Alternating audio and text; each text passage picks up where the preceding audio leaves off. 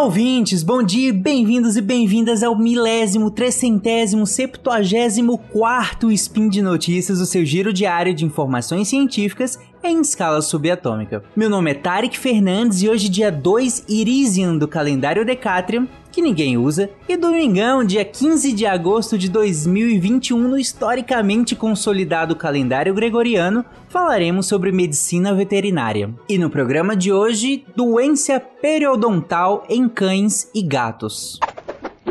Speed.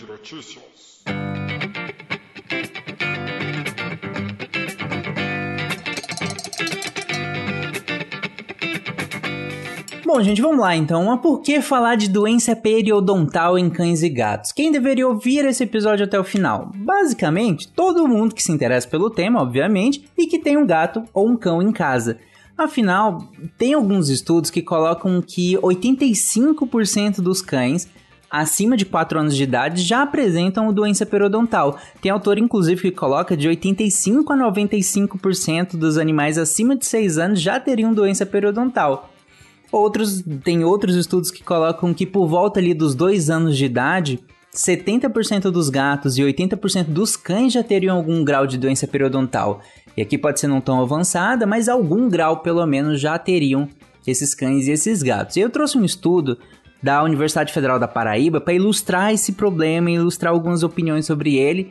E foi feito com 380 tutores. 60% dos entrevistados não sabiam o que, que é doença periodontal e apenas e, e apesar de 81% dos participantes terem levado seus animais para alguma consulta veterinária, só 37% receberam alguma orientação sobre a saúde oral dos pets e apenas 25% dos tutores observam com frequência a boca dos seus animais, apesar de 55% relatarem mau hálito dos pets. Então você tem uma grande porcentagem aí que relata mau hálito, a metade do, do mais de metade, né, 55%, mas só 25% chegam a abrir a boca e olhar de fato o que está acontecendo ali, né?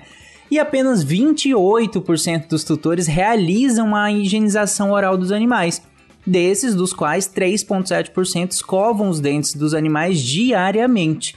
E geralmente os motivos alegados né, para essa baixa escovação foram, é, em metade dos casos, 50% a falta de cooperação dos animais, depois desconhecimento mesmo das técnicas, do problema, e uma parte, 13%, que foi falta de, de tempo mesmo dos tutores em realizar essa higienização oral. O tratamento periodontal ele foi realizado só por 11% dos tutores é, entrevistados. Então a conclusão é que a maioria dos tutores não tem conhecimento adequado sobre a doença periodontal, não realizam escovação dentária dos animais e quando fazem, fazem de maneira inadequada. E aqui não é um julgamento, eu não estou apontando dedos e falando, meu Deus, como vocês, todo mundo, nós somos um, uns monstros. Não, não é isso. Vocês viram que parte do, dos tutores ali que foram a uma consulta veterinária, a, a menor parte recebeu orientação de como só, só tinha 37% só que tinha recebido orientação sobre a saúde oral. Mas é a responsabilidade também do médico veterinário fornecer essa informação para os tutores, né? E todo mundo nasce sabendo de, dessas coisas todas, né? Mas vamos lá, vamos entender o que é a doença periodontal rapidinho. A doença periodontal ela é induzida pela presença de microbiota bacteriana sob forma de biofilme ou placa na superfície dentária e periodonto. Bom, entender essa definição. Essa é uma definição básica, mas vamos destrinchar ela para ficar mais interessante. O periodonto, vamos começar com ele, ele é, é os tecidos que suportam ali, que estão adjacentes ao dente, eles protegem o dente. Aí a gente tem gengiva, tem o cemento, tem o osso alveolar, que é né, onde o dente vai estar tá ali inserido, tem o ligamento periodontal e a principal função, como eu falei, é manter o dente fixo dentro do alvéolo. O alvéolo é o buraquinho onde o dente, onde o dente está. Então a função ali do, é, dessas estruturas é manter ele quietinho ali dentro para que ele consiga exercer sua, exercer sua função. Já a placa bacteriana que eu citei, ou placa dentária, ele é aquele material pegajoso, amarelado, que é resultante da colonização e do crescimento de micro-organismos. Então, quando você fica um tempo sem escovar os dentes, você vê que começa a formar um, um, um, um material meio pegajosinho na superfície dentária. Aquilo é a placa, no caso, a placa bacteriana. E ele é formado a partir do biofilme. O biofilme ele é uma matriz orgânica que é inicial para que seja feita essa deposição de placa. Então é uma película bem fininha, invisível, que é composta de restos alimentares, é, saliva, açúcares de modo geral, várias células, restos de células e, e minerais também que estão ali presentes na boca. Inclusive as bactérias, a gente fala muito em bactéria, né? Mas as bactérias não são os únicos micro-organismos que são presentes na placa. A gente tem micoplasma, a gente tem é, leveduras, tem protozoários, tem vírus também que estão presentes ali na placa. É, e o biofilme que eu falei, a formação do biofilme, ele acaba fornecendo um substrato, né, nutrientes, metabólitos, enzima e o próprio até oxigênio para que essas bactérias consigam colonizar a superfície dentária. E aí, a partir do momento que ela faz isso, ela se distribui pelo biofilme ali em colônias, e aí de uma maneira tão complexa, elas se comunicam de uma maneira tão complexa que elas acabam se tornando muito resistentes a antissépticos, a antibióticos. Então, por isso que é, a gente fala, para os dentistas falam para humanos, né? Não adianta você ficar usando enxaguante bucal o tempo todo sem escovar os dentes. Porque a partir do momento que você forma o biofilme, esse, esse biofilme se forma muito rápido na superfície é, dental, a partir do momento que ele é formado, não adianta você ficar jogando um monte de antisséptico, não, porque essas bactérias elas conseguem formas de resistência tão boas ali, se proteger de, desses agressores externos, que não vai adiantar você ficar jogando antisséptico. Você tem que realmente ir com a escova e retirar manualmente isso. E todo esse processo, quando ele está restrito à gengiva, e aí ele por um tempo ele fica, a gente dá o nome de gengivite, então inflamação gengival. Aí, a partir do momento em que é, você tem um acometimento de estruturas adjacentes, como o periodonto que eu expliquei, é, que é essa parte de sustentação do dente, aí a gente dá o nome de periodontite, né? Que aí seria inflamação e infecção de todas essas estruturas, e aí, claro, com graus diferentes. E a gente sabe que a placa bacteriana, ela é um material muito antigênico, ela faz com que nosso corpo responda muito a ele, por ser essa quantidade de células, essa quantidade de bactérias, vírus e vários micro-organismos que estão ali. Então, em contato constante com a gengiva, com a nossa e com as dos animais, acaba lesionando essa gengiva e induzindo um processo inflamatório. E aí, esse processo inflamatório, ele também a, a, acaba abrindo portas para novas agressões. Então, você tem a, essa patogenia da periodontite, ou seja, a maneira como ela ocorre, como ela nos agride e agride os animais, é, são, são lesões que são diretas e lesões indiretas. Lesões diretas por elas, pelas bactérias e tudo mais, mas indiretas também pelo nosso próprio sistema imunológico ou sistema imunológico dos animais respondendo a essa agressão. E aí as bactérias e os subprodutos do metabolismo dessas bactérias, tipo amônia, é, de hidrogênio, ácido butírico, enfim, só citando alguns para ficar os nomes aí, mas eles acabam afetando os tecidos de suportação do dente, que é esses que eu estava citando. Além disso, a, a gente, acho que muita gente sabe que as bactérias produzem né, enzimas é, que, que podem lesar tecidos. E esse, quando a gente está lesando esses tecidos, por exemplo, pode ser que produza enzimas como as colagenases ou as proteases, que aí vão destruir proteínas e colágeno. E o colágeno é extremamente importante, ele é como se fosse ali o cimentinho para ligar várias células. Então, ele é muito importante, por exemplo, no ligamento periodontal. E aí, a partir do momento que você degrada esse colágeno, você, vê, você acaba tendo a retração gengival. E aí estimula também umas células que a gente chama de osteoclasto. O osteoclasto, ele são células que tem ali na região e a função dele é reabsorver o osso. Ou seja, degradar o osso tirar a matriz mineral do osso. E a partir do momento que você estimula, você vai reabsorver o osso alveolar, que é o osso que deveria estar segurando a, essa, toda essa estrutura dentária. E aí, óbvio, você vai ter aquela mobilidade.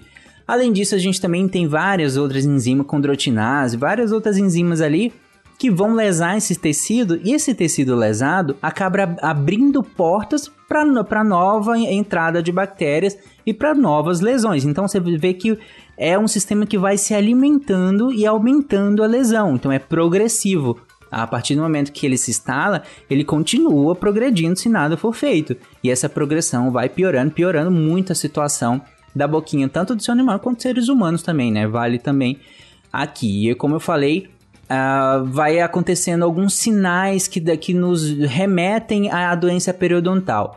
Esses sinais em cães, em gatos, é a litose, Então aquela boca com, com um, um cheiro muito fétido, ruim mesmo. A salivação às vezes excessiva por conta desse processo inflamatório. Você tem a mobilidade dentária, o dente começa a ficar mole, porque essas estruturas que deveriam estar tá segurando esse dente de maneira rígida não estão mais, então o dente começa a ficar mole. Você tem uma gengivite muito grave, então você vê aquela gengiva é, grande, inchada. Às vezes você toca e começa a sangrar, então você tem hemorragias na, na gengiva ali, às vezes até bem graves.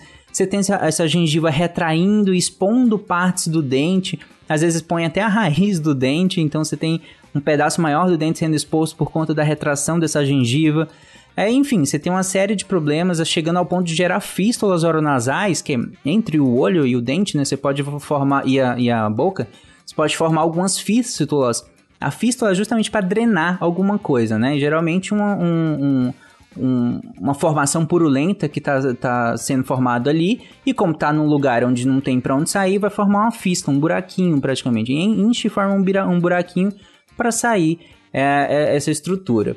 E aí é claro que o animal vai sentir muita dor, vai ter dificuldade de se alimentar, e nessa dificuldade de se alimentar ele perde peso, ele vai ter hemorragias por conta dessa gengiva estar extremamente inflamada. Então ele começa a perder sangue pela gengiva, ele vai perder dentes também, ele vai ter perda inclusive óssea na, na mandíbula e, e, no período como um todo. Então você tem uh, o acometimento dessas estruturas e isso acaba gerando muita dor e muito desconforto. O animal fica é, muito impactado, mesmo às vezes o tutor demorando para perceber é, essas características, dependendo de como o tutor lida com o animal, do quantas vezes abre, a, inspeciona a cavidade oral, como eu falei lá no início. Além disso, gente, é, a infecção, essa infecção que está rolando aqui, que a gente descreveu, ela é crônica nesse sentido, já está durando muito tempo já. E essa resposta, resposta inflamatória, lógico que ela não vai ser restrita à boca, porque já está acometendo muitas estruturas já. Então, essa produção constante de citocinas inflamatórias, de mediadores de modo geral, mediadores inflamatórios, acaba gerando um acometimento de outras estruturas em outros lugares do corpo também. Então, até o avançar dessa doença é, e essa constante resposta imunológica faz com que a gente tenha um, problemas sendo formados em outros órgãos, como nos pulmões, como nos rins, inclusive. Rins são muito acometidos por esse tipo de doença. O coração também, endocardioses, são bem famosas aí, secundárias a doenças periodontais. Então você tem uma série de lesões em outros órgãos por conta de todo esse problema que estava acontecendo, que está acontecendo lá na boca. É só imaginar que a gente está tendo um foco de inflamação, de infecção muito grande, então tem bactéria indo para a corrente sanguínea o tempo todo. Lembra que eu falei que causa hemorragias? Então a gente tem uma fragilidade muito grande dos vasos ali na boca, é um lugar muito irrigado. E aí a gente tem esse monte de bactérias se proliferando ali e caindo na corrente sanguínea, que ela vai caindo e indo para outros órgãos a, a partir da corrente sanguínea e causando lesões em vários outros órgãos. Então não é só uma questão de, da boca, como se já não fosse ruim o suficiente, né? Bom, mas como prevenir esse problema todo que é, acho que vocês já entenderam a dimensão dele, mas como que a gente faz para prevenir? A mastigação ela tem uma influência muito, muito, muito benéfica nesse sentido para os cães e para os gatos. E elas acabam com, contribuindo para como mecanismo de limpeza mesmo da cavidade oral. Além da, da mastigação mesmo ser abrasiva, né, é, é, de alimentos secos, essa alimentação seca estimula também a produção de saliva. E a saliva tem peptídeos, tem imunoglobulinas, tem leucócitos que vão ajudar na inibição da proliferação dessas bactérias no, no, nos tecidos dentários, né? Os cães eh, que recebem alimentos secos, eles acabam apresentando uma tendência muito menor da formação de, de tártaro, por exemplo, que é o cálculo dentário, né? Que é a estrutura mineralizada, essa estrutura que se adere ao dente e depois é mineralizado. E aí eles têm uma formação muito menor e de placa também, obviamente, por conta de, de receber uma alimentação seca. É porque, como eu falei, essa alimentação seca ela é abrasiva em si e também estimula esse processo de salivação. Então, uh, de, preferência, dê ração seca para os seus animais. Uh, tem petisco também, que são petiscos funcionais, né? Que, que aí o animal vai ficar mordendo e aí também vai limpar essa superfície dentária. Só que nesse caso, a, a ração seca ela é muito boa, ela de fato ajuda pra caramba. Só que ela vai acontecer, obviamente, no local onde o alimento entrar em contato com o dente. Óbvio, né? Se o animal tá mastigando ali, tá batendo o dente, por assim dizer, na ração, o local do dente que entra em contato com a ração vai ser limpo, ok. Só que o restante? O restante não. E aí tem um problemão que, que não dá para garantir só com a ração. Por isso que a melhor maneira possível de evitar é a escovação. E escovar com escova de dente, gente, remove mais de 96% da placa bacteriana. A, aquela dedeira, que também é bem famosinha, ela tende a remover um pouquinho menos, mas assim, acima de 80%. Então também é ótimo. As duas estratégias são muito boas, tanto a, a escova de dente quanto a dedeirazinho, para que para você escovar, você encaixa no seu dedinho, né? E aí escova a boquinha do seu animal. Mas como fazer isso? Claro que o ideal seria começar desde cedo, porque aí desde filhotinho ele acostuma, inicia ali com aquelas dedeirazinhas, com o próprio dedo, às vezes sem nada, um animal muito filhotinho, vai com o dedo mesmo sem nada, até para eles acostumarem com o processo da escovação mesmo. E aí, claro, começa sem pasta, depois fazendo esses movimentos circulares no dente, na gengiva, no interior da bochecha, para ele acostumar mesmo, para se tornar uma rotina ali. Depois você adiciona é, adiciona a pasta dental, adiciona o gel dental, adiciona a escova, adiciona a dedeira. E o melhor tipo de escova para os cães é aquelas que têm cerdas macias, para ser humano também. A gente deve utilizar a escova de cerdas macias, né? Mas aí é outro assunto, aí é com a Marlene, cobrem dela um spin sobre isso. Mas é ou, as escovas que, que, se adaptem ao formato da boca deles e que tem o tamanho da boca dele. Então, própria para o tamanho, para raça e para idade, né? Raça porque é, pensando mais na questão do tamanho, né? Não necessariamente é, na raça. A escovação ela deve ser feita ali com movimentos circulares no sentido coronal, que é da gengiva para a pontinha do dente, da gengiva para a pontinha do dente. É, para que elas consigam varrer mesmo essa, essa sujidade para baixo, né? Mas claro que, que você faz da maneira que for ali possível, né? Dependendo de como você estiver fazendo. Então, é, e usa pasta própria também. Essa é uma coisa bem importante. Usa pastas próprias para cães e gatos. É, porque inevitavelmente ele vai acabar engolindo. Tem pasta saborizada, então pode tornar ali até o, uh, esse momento um pouco mais divertido. É, não, não utiliza pasta humana, idealmente, porque pode ser que ele ingira uma quantidade um pouco maior e aí vai causar alguns problemas de indigestão, pode até causar vômito. Então, utiliza a própria. É, e ao final da escovação, sempre lembra de dar uma recompensada. Não precisa ser recompensa alimentar, pode ser de brincadeira, pode ser de festinha, pode ser um monte, o que você gosta de fazer com seu cãozinho, com seu gatinho, né? É, mas também pode se alimentar, desde que não, não, Claro, depois da escovação você não vai dar uma coisa muito mole para ele para aderir tudo na superfície dentária de novo, né? E aí, cuidado também na hora de, de, na hora de dar algum, algum brinquedinho desse, esses ossos que são muito duros, ossos que eu tô falando sintético, né? Não natural mas ou, ou mesmo aqueles naturais que sejam, sejam maiores, né? Não ossos pequenininhos, porque ossos pequenininhos têm chance de, de se quebrar e acabar gerando perfurações. Então, aquele, mesmo aqueles ossos grandes, o cuidado com eles é que eles podem ser muito duros de, dependendo do tamanho do seu animal. Então, que eles sejam muito resistentes. Aí pode gerar uma fratura. E uma fratura no dente também pode dar um problemão. É, não, não negligenciem isso. Às vezes parece só que o dentinho quebrou e tá tudo bem. Não, pode gerar uma inflamação, pode piorar muito esse dente. Pode desgastar muito também, dependendo do, do, do, quanto for duro. Pode ir desgastando demais o esmalte desse dente e aí pode também fragilizar o dente. Então, de preferência, petisco e brinquedo que seja próprio para animais e que seja indicado para o tamanho do seu animalzinho. Tem lá geralmente as especificações. É claro que sempre dê preferência a rações prêmio e super prêmio. Elas têm alguns adjuvantes que, que podem melhorar como coadjuvante mesmo na saúde dentária dos seus animais, ali fornecendo algumas substâncias que ajudam na não acumulação dessa placa e, e na acumulação do biofilme também. Prestem muita atenção, gente, a anomalias que sejam anatômicas deles. Então, às vezes ele nasceu com um dentinho um pouco tortinho e aí fica a, acaba é, ele crescendo por cima de outro dente, e aí esse apinhamento pode promover uma acumulação de placa é, bacteriana que vai com certeza promover uma gengivite ali, uma periodontite. Então toma cuidado.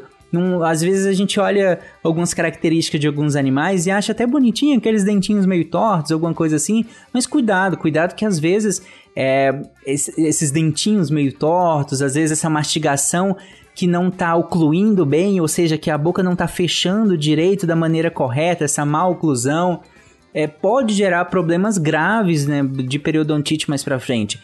Então, a, a, a, basicamente, a saúde oral dos seus animais ela está muito relacionada à expectativa de vida. Então, cuidado com isso, cuidado. É, esteja bem atento a tudo que está acontecendo ali na boquinha do seu cãozinho e do seu gatinho, porque em alguns momentos eu me peguei mesmo falando, falando mais de cão do que de gato, mas os gatos também, né, os dentes dos gatos também devem ser escovados. E gato pode desenvolver uma série de periodontites e também secundárias a algumas doenças infecciosas que vão cursar com manifestações na cavidade oral. E se você identifica isso com mais, mais cedo, com maior facilidade, melhor. As clássicas FIV e os calicivírus. A FIV e FeLV você tem cursa com gengivites, com estomatites, com periodontites é, diversas e é interessante que você observe isso. Os calicivírus, eles vão gerar ulcerações na língua, no palato. O palato é aquele céu da boca, né?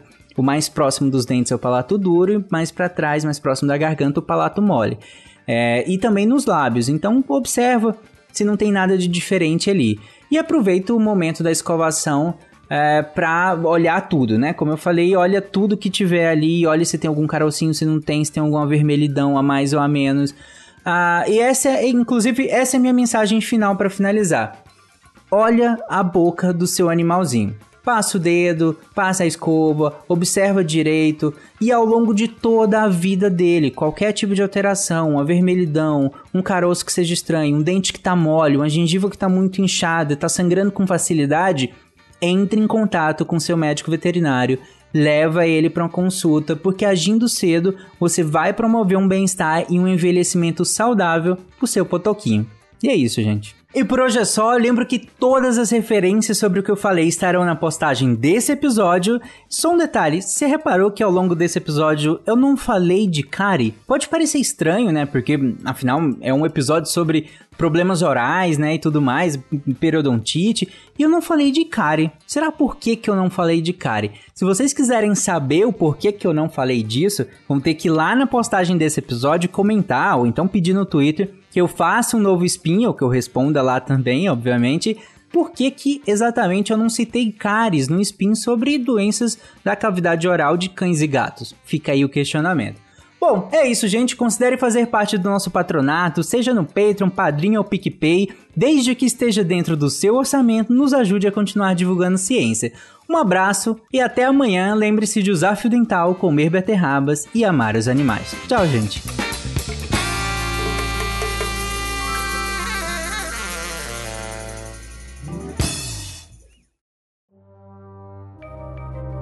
Este programa foi produzido por Mentes Deviantes. deviante.com.br.